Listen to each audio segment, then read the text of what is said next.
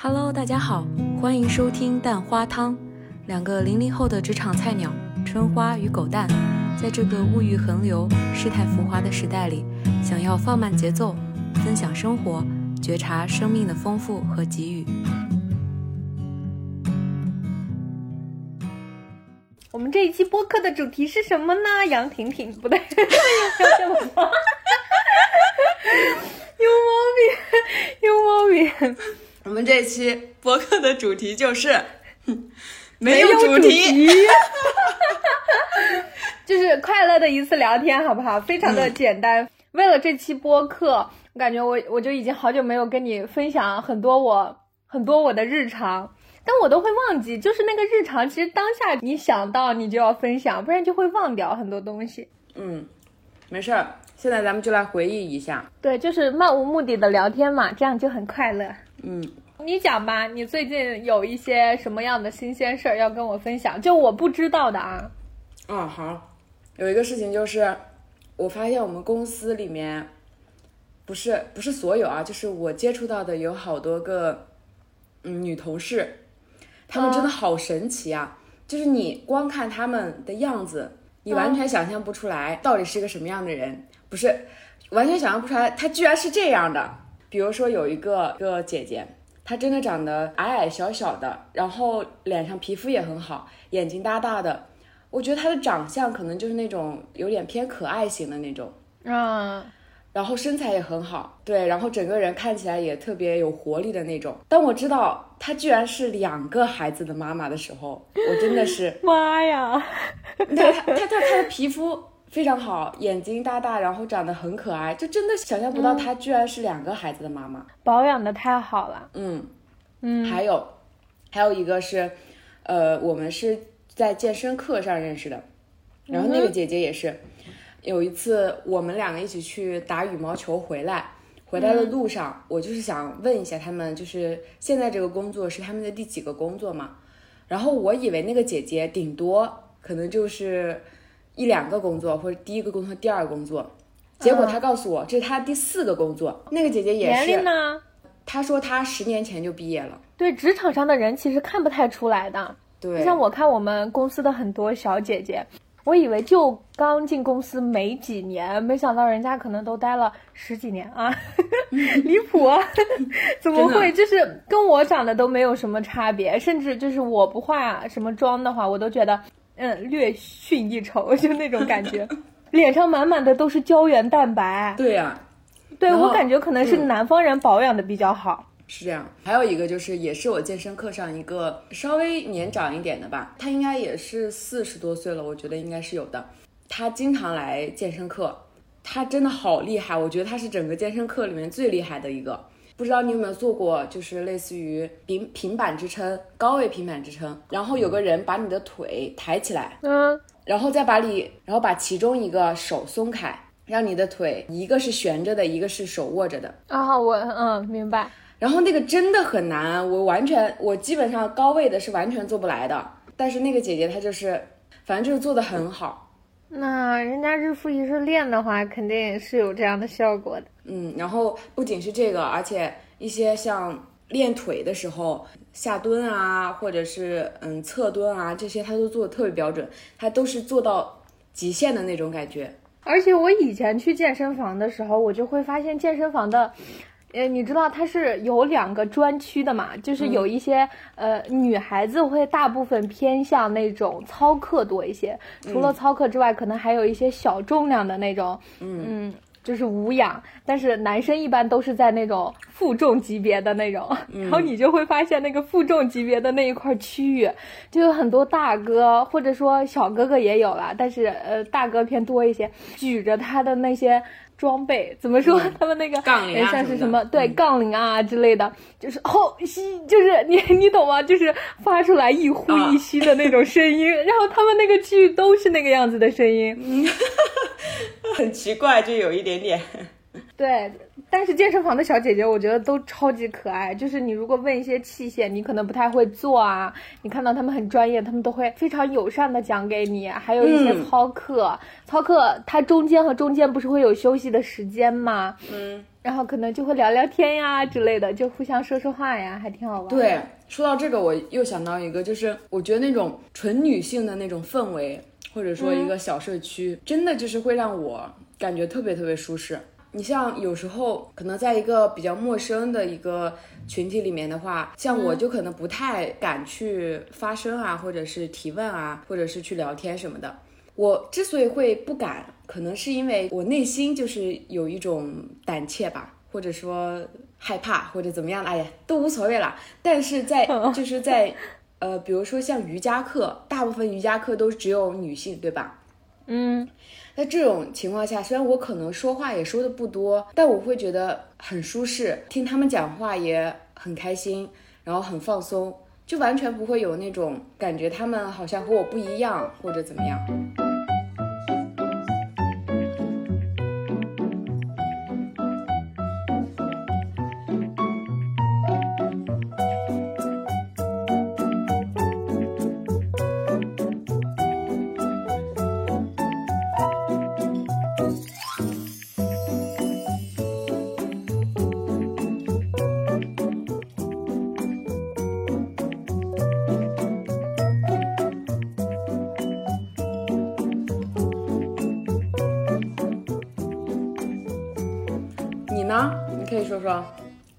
其实发生了很多事儿啊，我没跟你讲的也有很多。我记得你以前有跟我提到过，说你想去蹦迪，就是那几天的时候。嗯嗯嗯。然后我因为经常在家做这样的事情嘛，所以我并不觉得，自从我俩蹦过一次之后，嗯，我再去对比去现场蹦和在家蹦，我觉得在家那个氛围要更好一些。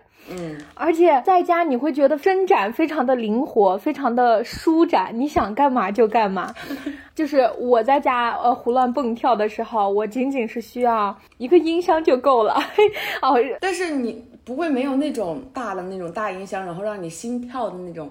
就是音乐在跳，你心也在跳的那种感觉啊！哦，那你可能会更追求那种共振的感觉多一些。我是会追求那种音乐的美妙感会更多一些。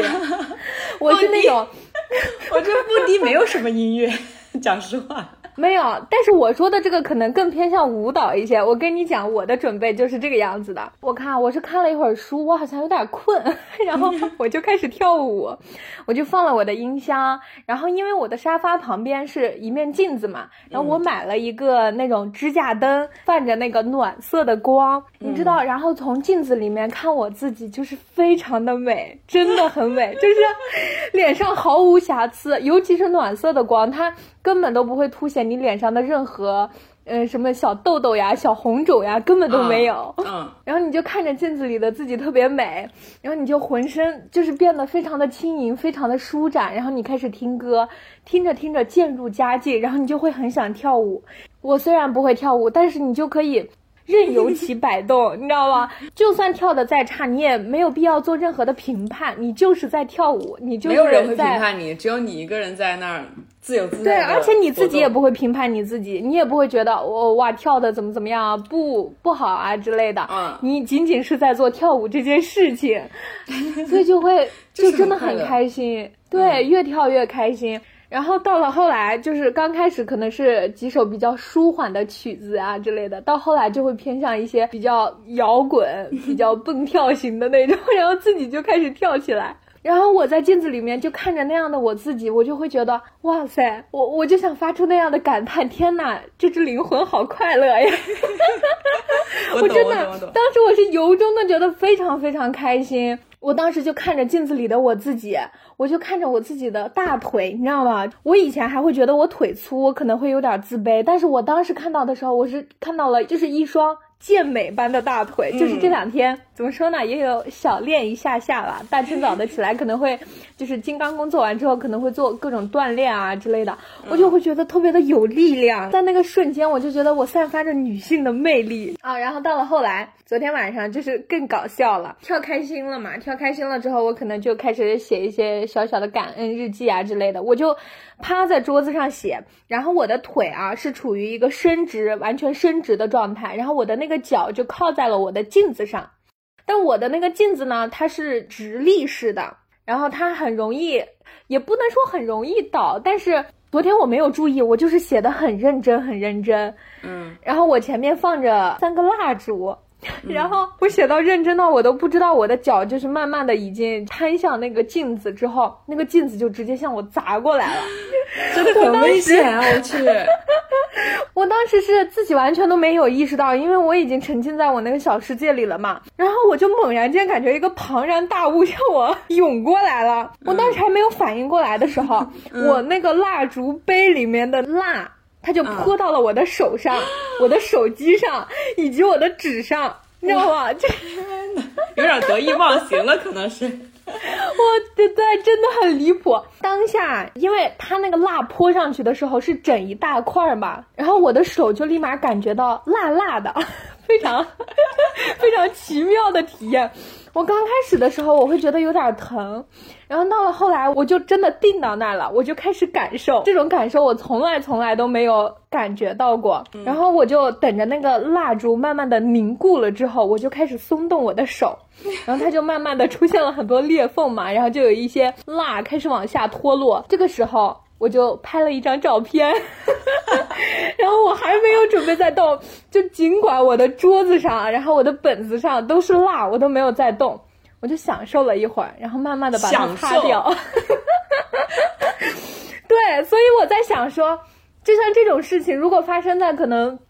日常任何一个我的心情可能会比较荡、比较荡的时候，嗯，我可能会觉得我天呐，嗯，好倒霉啊，好水逆，对，好倒霉啊！但是昨天可能是因为我的状态非常好，整个人就很舒适，就是遇到了什么都好平静呀，甚至能把它就是马上转化成为比较好的事情，就是再不好的事情我都会觉得哇，这是一次美妙的体验哎，就是好神奇啊！真的，人的心情真的可以影响所有的事情。对你就会觉得情绪非常的重要，你只要调动你积极的情绪，就是会啊有无限的能量那种感觉。那我再来讲一下关于我们工作嘛，我真的觉得我们我的同事好牛啊！就是有一个同事，他就是基本上把所有需要用到的东西全部都写好了，打包然后发布到我们的那个平台上面，然后我们就用就可以了。他甚至就是已经把一个功能全部写好了，我们只要 copy 一下，然后改一些字段。就完全就可以了，然后我觉得，嗯，然后就减轻了很多关于我这种小白根本就不会做、不会做的事情，然后我就基本上照着他的那个思路，然后改一些东西就可以了。真的觉得好厉害，好厉害！但是我这两天又想，我就是如果一直这样的话，会有一点没有什么进步可言吧。然后我觉得这样是不行的。我希望我后面的话可以自己再写一写，多问一问，多学一学。还有一个就是我毕业以后这么久以来，我总是会有好几个瞬间，特别特别特别想念南京啊！我跟你讲，我前面有看那个 B 站镜子的视频，你应该知道他，就是那个我以对我以前跟你提到过，他就拍那个南京的街景，就一瞬间我看到那个梧桐树，我会瞬间心里会揪一下，我真的好想南京，我就觉得。对，哪天一个高铁啊，咱就是回南京，一定要去看看，就是那种感觉。你这个很方便呐。对啊，我很近啊。嗯，常去吃个鸡蛋灌饼。想想我就会很快乐。为什么？我觉得一方面吧，除了是对这座城市的一个个留恋以外，还是对这座城市里面的我，这座城市里面我和我朋友的一些回忆，我的已经逝去的青春校园时光，我会非常非常的舍不得。然后一想起它，就会很想念，嗯，很喜欢，心中可能会涌起特别特别多。复杂的情绪，现在想想，好像那一份回忆就打包分成在了，就是过去，可能就再也回不来了。对，然后你就会发现，虽然说我们毕业可能可能四个月不到吧，但我真的觉得过了好长好长的时间哦。真的好漫长。我再回我再回想到我们在学校的时间，或者学校的一些事情的时候，都觉得有一些模糊或者是遥远了。我都不记得我最后一次在学校吃东西是吃的啥了。这这种东西，哇，这个事情我居然不记得了。我记得印象很深刻的就是，那天我好像出去和别人拍照片，拍完照片，然后我就回来。你强哥还有另外一个那个合唱团的那个男生，嗯嗯嗯，就是你们三个就出来，对对。然后出来了之后，当时你就要走，我不知道你就走得很匆忙，你知道吗？我觉得我俩的告别应该是比较正式，或者说。不不会过于匆忙，然后当时我就记得我好像很很局促的抱了一下你，嗯，然后我好像对我抱完你之后，我就意识到可能这就是最后一面了。然后我跟你说了再见之后，不是最后一面，但是就会好久不见的那种。然后我跟你说了再见以后，我转过头去，我就感觉我的那个心里很难受，我的就是眼泪汪汪的，你知道吗？当时。我真的是，就是没想到，非常的局促。然后你后来走了之后，我又去吃了一次鸡蛋灌饼。哦，你好像对我最后一顿吃的应该是鸡蛋灌饼，之后第二天我就走了。哇哦！我想起来，我们后面那几天就连续吃，好像是一直都在吃吧那个饼，每天都会吃一次，应该是的，就是每天都吃不腻。自从我来到南京。然后狗屁！你一开始 不是最开始我最开始我我我推荐你吃的时候，你觉得不好吃。哎呀，你不能提那事儿，那那是我大一时候说的。那是你对鸡蛋灌饼的背叛了。我早都忘记了 啊！但是后面想想，就是每一次我俩早晨也会吃吧，晚上也会吃。走走之前那几次真的是天天在吃，天天在吃。嗯。嗯，笑死！然后本来我是打算直接回家的嘛，正好我弟弟，我舅舅的儿子他高考完，然后我哥哥正好放年假，嗯，去了重庆，对，去了重庆。我本来是想直接回去的，在去回去的前一天就临时改票飞重庆玩嘛。我哦，我想起来了，我最后在那个南京还买了三个罗森的那个二两饭团啊，对，对你你给我拍照片了，哦，我想起来了，是的，就是你 当处于当下的时候，你就其实也不会觉得特别怎么样，就是感觉很平常，因为你以前一直都有买啊，或者是有吃啊，或者是嗯有经历过这些，比如说在机场等飞机或者怎么样的，你当下的时候可能不会觉得什么，但是。我想到飞机起飞之前不是有那种特别快的冲刺吗？哇，它从开始动到飞上天的那一刻，我一直在哭，就是眼睛就就控制不住这个眼泪，它就一直在流，一直在流。我在想。嗯，就是有没有可能，这可能是我最后一次在南京这个土地上面了。哎呀呀，不至于，肯定会来的，以后会来的。以后可能会有机会，但是这种可能就是也讲不好嘛。再踏入这片土地也是完全不同的身份啊，或者怎么样的。对自己就变了。除了就是在学校的一些回忆啊什么的，其实我对南京一些像玄武湖啊，嗯，像栖霞山啊，或者像我们那个中山陵啊，其实你想到这些场景之后，你。想到的并不是说是那些景，你是想到当你去到那之后和某一个人在那产生的回忆，对，是的，好留恋啊！我到现在都能想起来，当时刚来南京的时候，和我爸妈去那紫金山那个里面，坐了小火车，爬了好久，在一些景点上逛逛逛逛，感觉恍如昨日，但是其实都非常非常久远了。对，大学这四年也过得好快呀，真的好快。突然想起来，那天我不是出去嘛，下午去跑卖场，然后回来的时候，因为那个时候刮台风嘛，暴就是暴大 暴雨，暴大的雨，巨大的暴雨。暴大什么鬼？那个呃车轱辘可能都淹了一半儿，就是一半儿有。然后我当时就看着那些协警啊，在那个红绿灯的路口就在指挥交通。你知道我当时就是一瞬间的那个想法是什么？我觉得我好羡慕他呀。就是你知道，在那样一个暴雨，所有行人都行色匆匆，然后穿着雨衣，嗯，骑着电动车的也有，然后开着车的也有，没有任何一个人像他那样，就是站在雨中，非常的悠然自得，你知道吗？就是指挥着交通，然后看着来来往往的人，就是他的目的就是站在那儿。啊。你能懂我当下的那种心情，我就会觉得他就是在不慌不忙的观察着这一切，在看着红绿灯的交替，就是那一个瞬间，我就觉得哇，我想当这个协警，我讲不好，然后你啊，对我，我真的是完完全全非常非常想做这样一件事情。然后这个瞬间，我就又有一个想法，嗯，我就突然发现，我好像不带任何的评判再去评判任何职业了，你知道吗？我就是觉得，当我可能冲破那种社会上既定的一些好与坏、对与错了之后，你就应该让你的灵魂去找真正你愿意做的事情。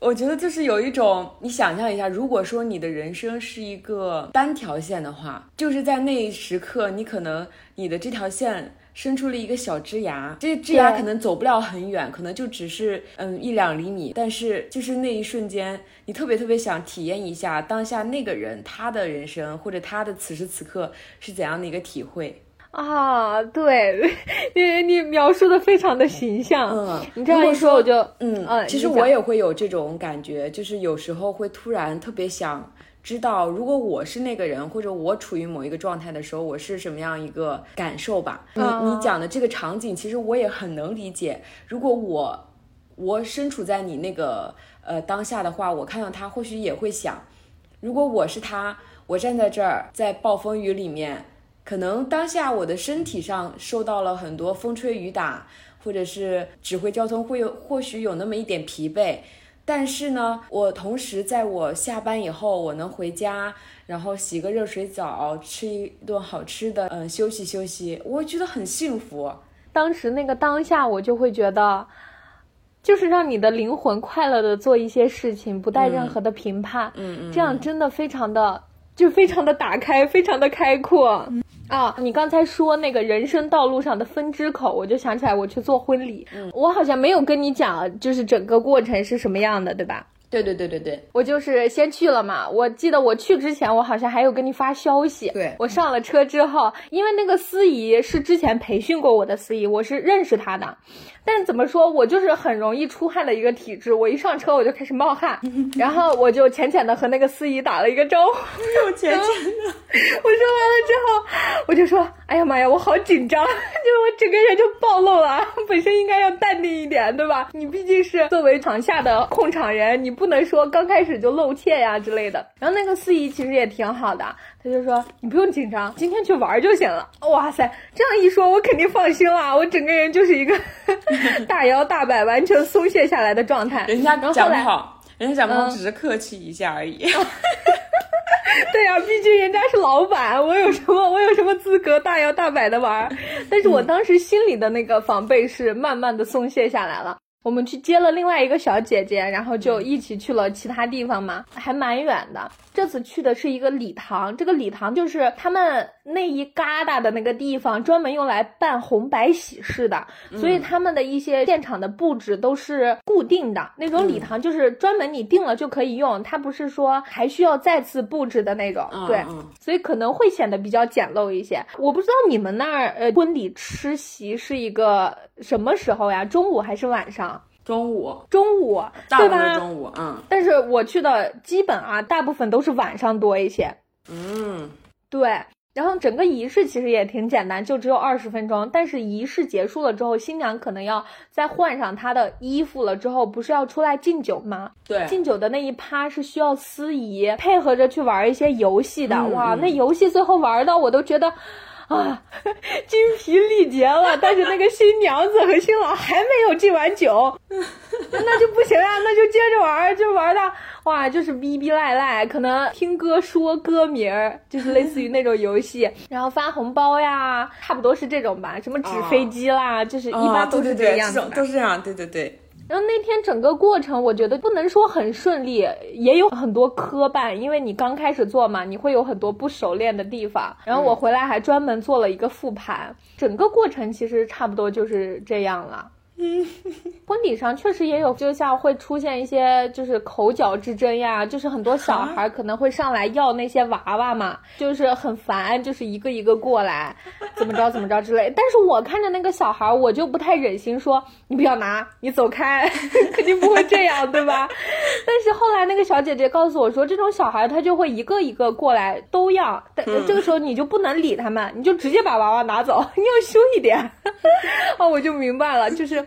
做什么事儿的时候呢，就是要有做事儿的样子，你不能说表现出来你的善良，你就算再善良，你也不能对这种小孩手下留情。我都能想到，我都能想到，就是一个小孩，你给了他娃娃以后，那个他那个小孩就去那个小孩堆里面炫耀，你看我有这个娃娃，然后所有小孩都上来了，一样一样。那现场就会很失控嘛，所以就不能这个样子。嗯。对，然后我这次参加下来，其实整体的一个感受就是，它首先是对我自己的一个仪态方面的一个控制吧，因为你整体你都是要 站得很直，然后包括哇那个小脖子你就要挺得正正的，然后就是面带微笑，哇表情管理做到到位好吗？就是整场的一个过程就是面带微笑吧。你这个真的好有好有画面感哦，就你形容你那个。小脖子要什么伸直，面带微笑。你知道我现在脑我脑海里就是一个白色的背景，然后你穿着那些正装，然后手就是呃交叉着在你的肚皮肚皮上，然后是对着我笑。虎口，两只手的虎口交叉，然后放在我的肚脐上，差不多就是这种感觉。是的，是的，对，非常的优雅，做了一次优雅的这个怎么说呢？服务人员吧，咱们就是说。嗯，然后觉得这次还自己还有很多做不到位的地方，然后就回来浅浅的复盘了一下。你知道我为我为什么要一直说这个？可能就是听凹凸电波听多了，就是他们讲话一直是这个样子，就熏陶的我有一点往这个方向跑了，没有办法。好好好，好好 好，我感觉我现在就是有那么一丢丢上头。上头啊，好好好，都出来了，确实有一点点。哇，我真的觉得好好好神奇啊！就是喝的很多吗？没有啊，没有喝很多啊，一点点。但是就是你整个身体可能就是热起来了，然后你的脑子可能就是有那么一点点。真的，你你你完全能知道你在做什么，但是你的这个情绪啊，或者说你的这个多巴胺会被会被调动起来。对对对，会整个人非常的。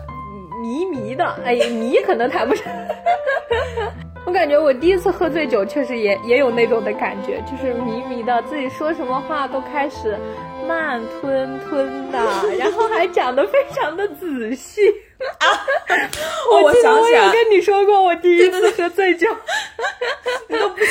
嗯，太搞笑了啊！就是这件事儿，我还分享给了我大理的朋友嘛。那天晚上我们也喝酒，边喝酒我就边讲这事儿，然后我就边拿出来我当时的那个河南话的语音，然后我发给他们听，那他们都不觉得说这是我说的话，这是莫名其妙来了一段河南话。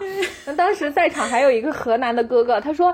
你这个肯定是受了谁的言传身教，就是学的非常的到位啊！我我我到现在我都不知道是怎么讲出来的，莫了名了奇了妙了，就是哦。这两天我不是一直在玩火嘛，然后玩火，对，就是家里点点蜡呀之类的，很简单的玩火。你在玩火。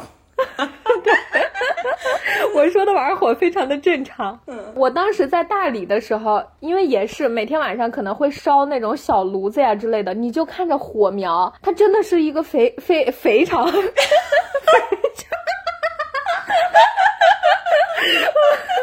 没毛病，没毛病，非常有意思的事情。我也没喝多少，怎么了？这是，就是。就它真的是一个非常神奇的事情，你就看着这个火苗，它就是形态各异啊。呃，随着如果你离得它近一点，它会随着你一呼一吸，那个火苗的形态就会改变。嗯，然后你就会感觉它不是氧化反应吗？通过燃烧氧气，然后就释放了热量和光，就会觉得它真的很神奇。这两天 我还有做一项非常搞笑的事情，就是每天晚上。边感恩的时候，可能会边对着这个火苗开始说，就是可能亲自体验一下，确实会能感觉到这样的感受。那一天我在说着说着的时候，我又开始哭了，我不知道，不知道为什么。尤其是每当火苗点燃的时候，我就会很容易带动我的这个情绪，再去说一些尘封已久的往事，就是那些锁死在我从前的那种旧模式当中。只要你发现了那种情绪，你可以完全把它释放掉。打个比方，可能你以前觉得你自己做的不好，或者说很愧疚，或者说有那种怨恨、愤怒在里面，嗯，然后你没有关系，你就某一天，或者说你每天都可以做，把它释放掉。在我真正知道，可能有意识到说活在当下是什么样的感觉了之后，我才会觉得我曾经的内心其实是压抑了很多怨念，或者说悔恨、懊悔、懊恼。就是这样的情绪，你只是以前没有发现，但是这种情绪慢慢慢慢堆积多了之后，它可能会造成自己心理上可能不会很舒服。但是人们对自己的心理健康是忽视很久了的一个状态嘛？如果你不真正的去审视的话，你自己可能觉察不到这一点。然后我在对着那个火苗，就是边对着，可能会边写一些东西啊，记一些东西。然后我在说的时候，就有点在释放情绪的感觉，整个过程就非常的舒适。我在说完，我自己也会很开心，就是会很平和，就有一点像给自己的身体或者给自己的思想打扫卫生。对，是这样。嗯，对，是不是很形象？就是把你。脑海中那些觉得是有点灰灰沉沉、一些掉落的头发什么的，把它扫出去。对旧有的一些模式，你都把它清除掉之后，你就会觉得你心里真的很舒适。我有时候甚至觉得，就是学习哈，嗯，不说学习，可能是说知识，知识它是用脑子可以学到的，只要人有脑子，人的脑子里就可以进知识。但是智慧不一样，智慧它不能用你的脑子习得。它是用你的心去真正得到的，就是你要真正的去当下去体验、去经历。就不论是生命当中好的事情和坏的事情，只要你去经历，然后你可能在这样一种影响或者说这样一种经历之下，你就会习得一种智慧。这两者之间，我好像现在能明确的把它划分出来，是一个什么样的界限啊？我觉得你这点说的可能就是，如果没有亲身体验，可能不会太明白到底是什么个感受，更深刻一些。我觉得很多人可能更加重视说知识的一些学习、一些习得，但是却忘记我们当下的生活就是要去体验每分每秒。就是去活在当下。当你，哎呀，我觉得这个活在当下被所有人都用烂了。但是当我真正理解他的意思的时候，我真的很想再次将他的意思去阐述一下。当你觉得无论如何当下是好或者说是不好，你就是沉浸在你的当下去感受它就可以了，不带任何的评判，因为这就是一次体验，这就是一次经历，其他的没有任何了。就是不要找寻它的意义，或者是。对，其实很多事情都没有意义，找意义也没有用。对，就像很多之前讲的，嗯，有些人可能觉得活着有什么意义啊，工作有什么意义啊，什么的都没有意义啊。没有我我也觉得没有意义。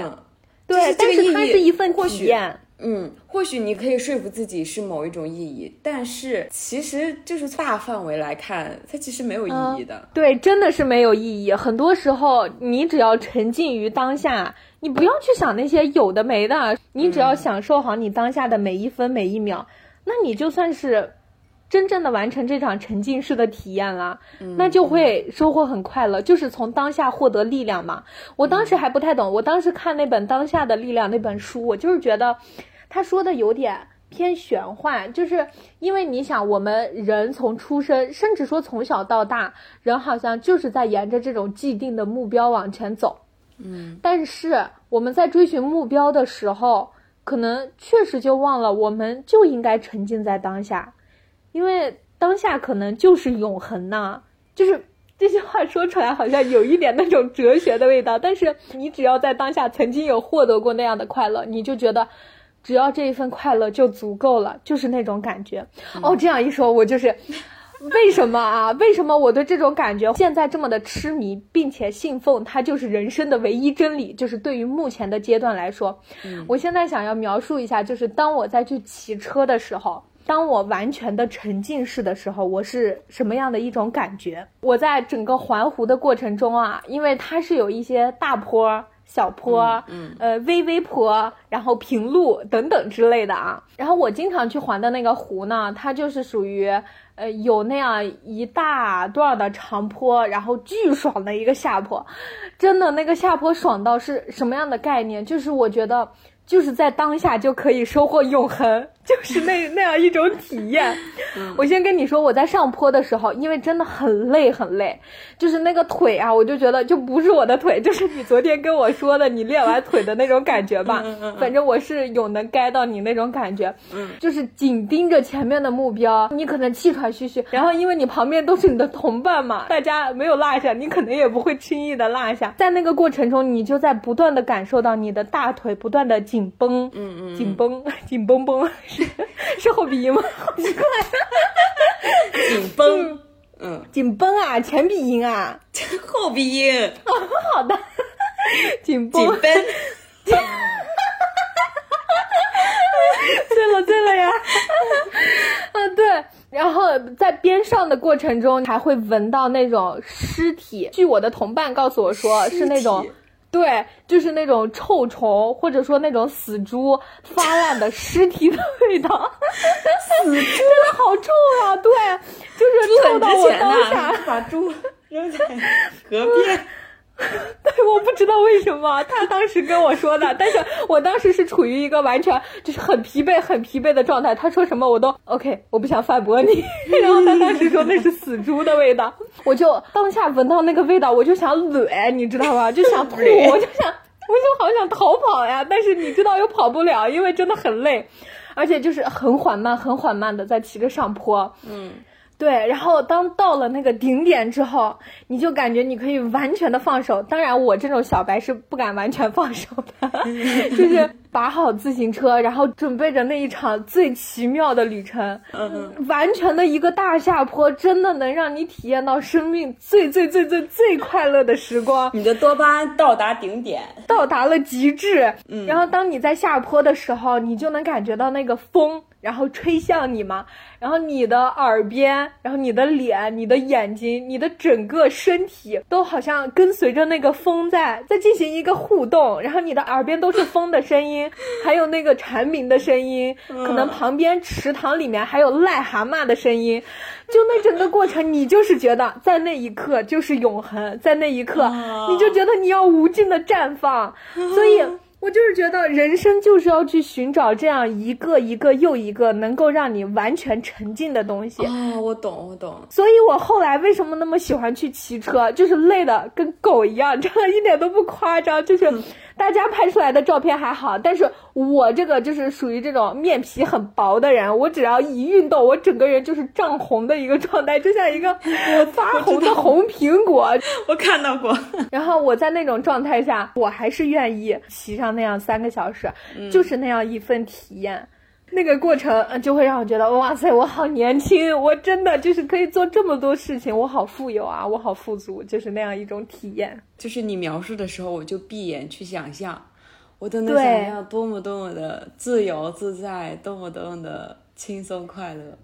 对，而且你就会觉得前面的所有付出、所有努力都值得，都是为了这一刻。和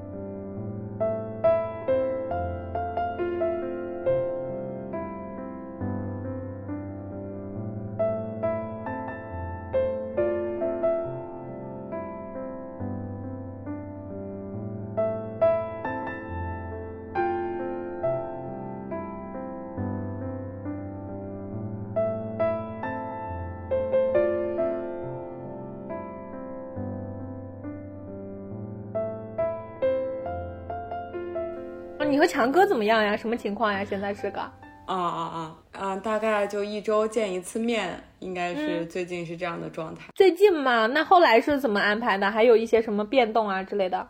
后面后面再安排吧，也不知道。但我觉得就是这种状态其实挺好的，我现在是比较喜欢这种状态的。我就是有自己的时间，但是同时又可以享受和他在一起的那种快乐时光。对，而且就是有这种 距离以后，你你们俩之间见面之后的那种欣喜感和快乐感，或者新奇感、新鲜感会更多，你感情会更好。对，确实是这样，就是小别胜新婚嘛。他那天就是晚上嘛，他是那天要上班，上班之后晚上，然后他给我买了一束那个百合花，两嗯就是两支，然后只有一朵。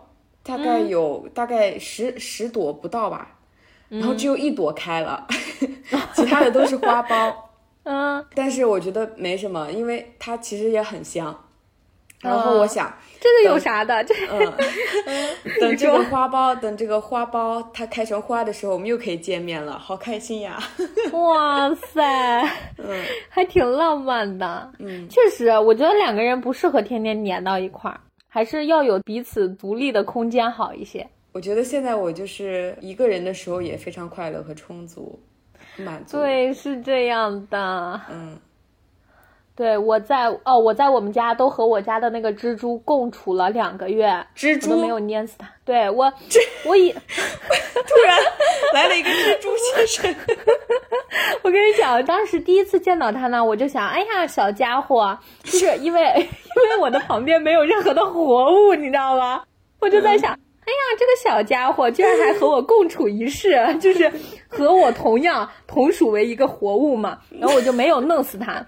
但是对这这种蜘蛛虫啊之类的，我又是稍稍有点膈应的，我就想着，那您出去吧，我请您出去。但是没有请出去，你知道吗？我半天就没有活捉啊，我可是捉不到虫，我就没有捉住。那就想着罢了吧，那你就自生自灭吧。很好，它隔三差五在我的被子上滚一滚，然后在我的沙发上爬一爬，然后墙上我就时不时能见到它。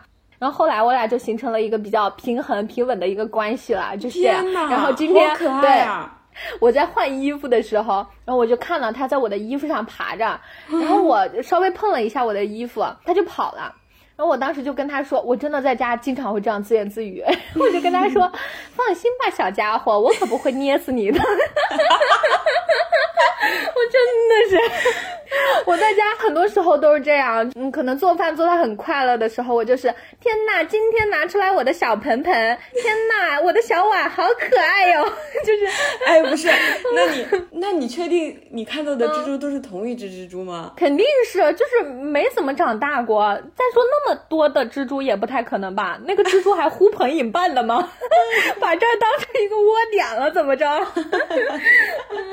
应该不至于，就是那一只，感觉也没怎么着长大，所以我也就没怎么着管它。哇，讲实话有点可爱耶，就是小小的嘛，小小的也不是很大，要大了的话我可要吓死了。你可以把它当你的宠物哎。我再给它搭个窝是吗？它吃什么呀？那那我不知道呀，就是他也一直神出鬼没的啊，时不时能瞟见一，时不时我也找不到他。我总不可能我吃饭的时候我还喊他来吃饭吧？真是 你还你还问他他吃什么？我怎么知道？笑死我了，无语了，真是。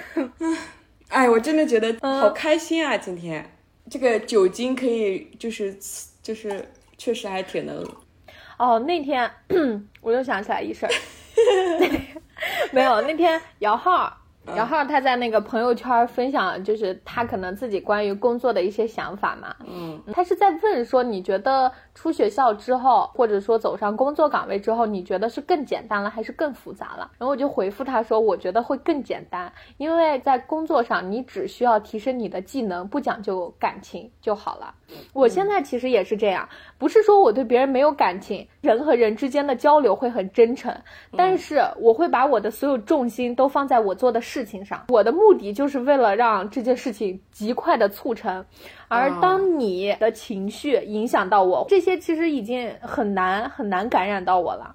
嗯，可能是因为我不 care，真的不 care 了，之后就是很爽。我只需要解决我工作上的这么一部分，嗯，但是很多时候其实这个度又很难去把握，你没有办法不跟别人产生那样的情感啊之类的。反正我也是一直在不断的去磨练我自己，怎么说，就是提升自己的技能吧，算是。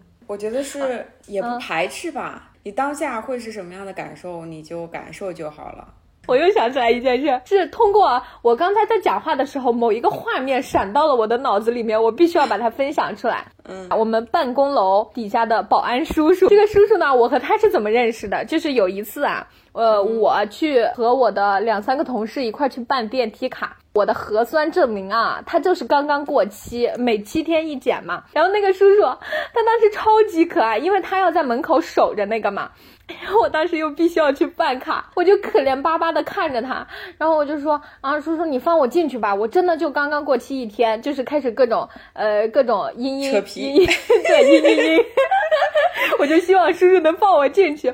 嗯，他最终就是放我进去了，呃，就真真的很开心啊，因为他本身可以不放的，但是他放我进去，然后就进去和我同事办完卡出来了之后，那叔叔还是在门口嘛，然后我就真的表达了我非常非常非常的感谢他，就是那种那种感情都快要外溢出来了的那种感谢。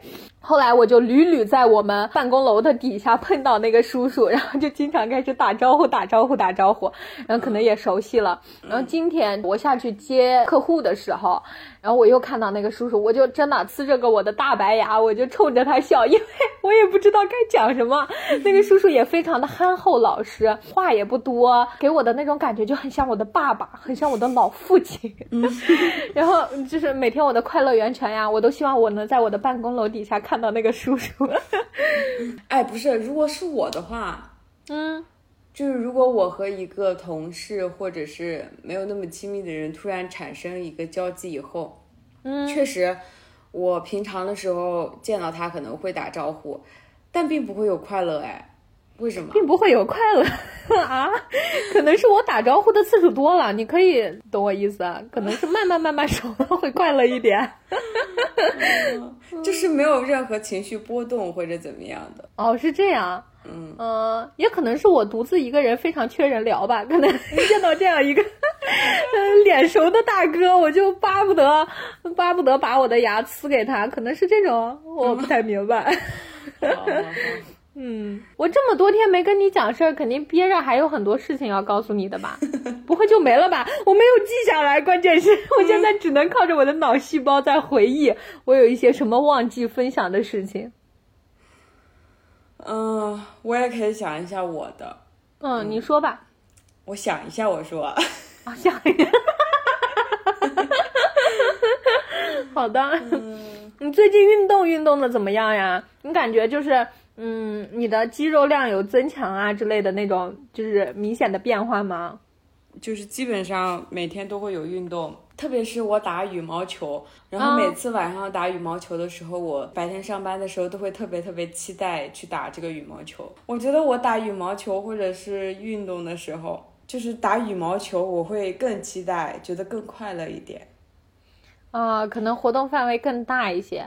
我感觉就是、哦我啊、嗯啊，你说你说你说，我想起来，你一说这个，我又想起来那天我去玩飞盘，啊啊啊，那是一种什么样的体验呢？我感觉就是我整场呀，我我都是在叼着，就是看着那个飞盘，我就是渴望把它拿到我手里，我真的就像一只活脱脱的小狗一样，我就是满场我都看那个盘，心里再无任何的目标，就是要抓住那个盘，还是蛮讲究技巧的。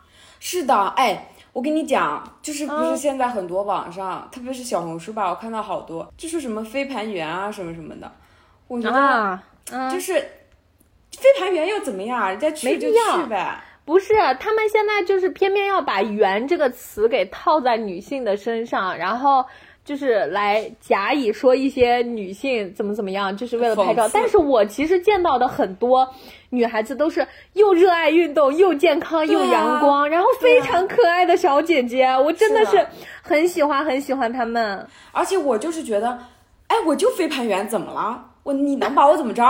哎呀呀 就想到这个确实会有点生气。除此之外，抛开这个非法演讲，大部分女生她肯定都是喜欢运动，然后热爱运动的。是，我觉得运动，运动真的给我带来了很多快乐。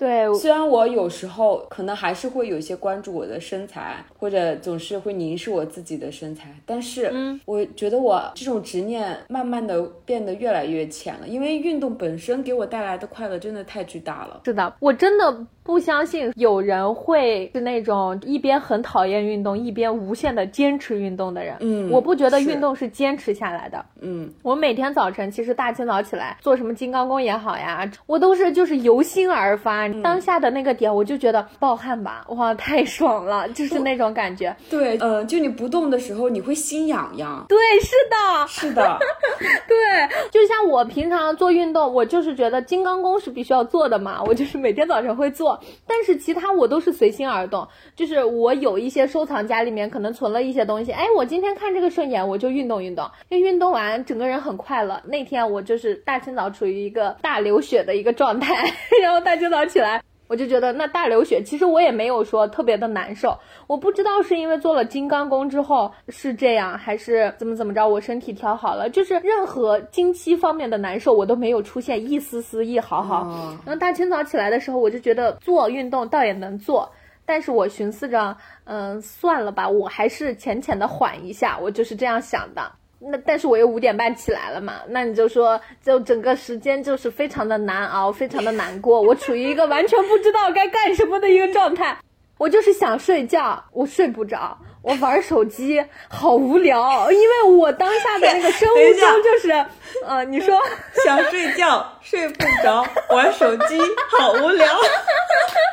真的是这样，我当下的那个生物钟就是我应该活蹦乱跳的开始运动啊，但是因为身体的状况嘛，可能不太允许，所以呢，咱就是说，咱就是坐立不安啊，就是一整个 一整个 emo 住了，我都不知道该干些什么。第二天恨不得赶紧恢复运动的那种那种感觉，反正，嗯，好了吧，咱就是说今天的这个聊天。就是非常的快乐，酒也喝到了，小饼干也吃到了，我的蜡烛也都快燃烧完了。Fine，那就是这期的内容啦。其实这期我想应该也不会有很多人听吧，但是我表达的很开心，传递到位就 OK 啦。开心，是的，我感觉，嗯，对，没错，这个酒喝的很好。你已经醉了吧？醉了，杨婷婷。就是有那么一丢丢小困了。我感觉你这个上嘴皮下嘴皮都张不开了的感觉。没有，我上嘴皮下嘴皮一直在张开的笑。好了好了，这就是这期的全部内容啦。好，可以。对，应该不会有人听到这儿吧？真的会有人这么爱我俩吗？再看吧，再看吧。那就就这样啦，再见，再见，拜拜。My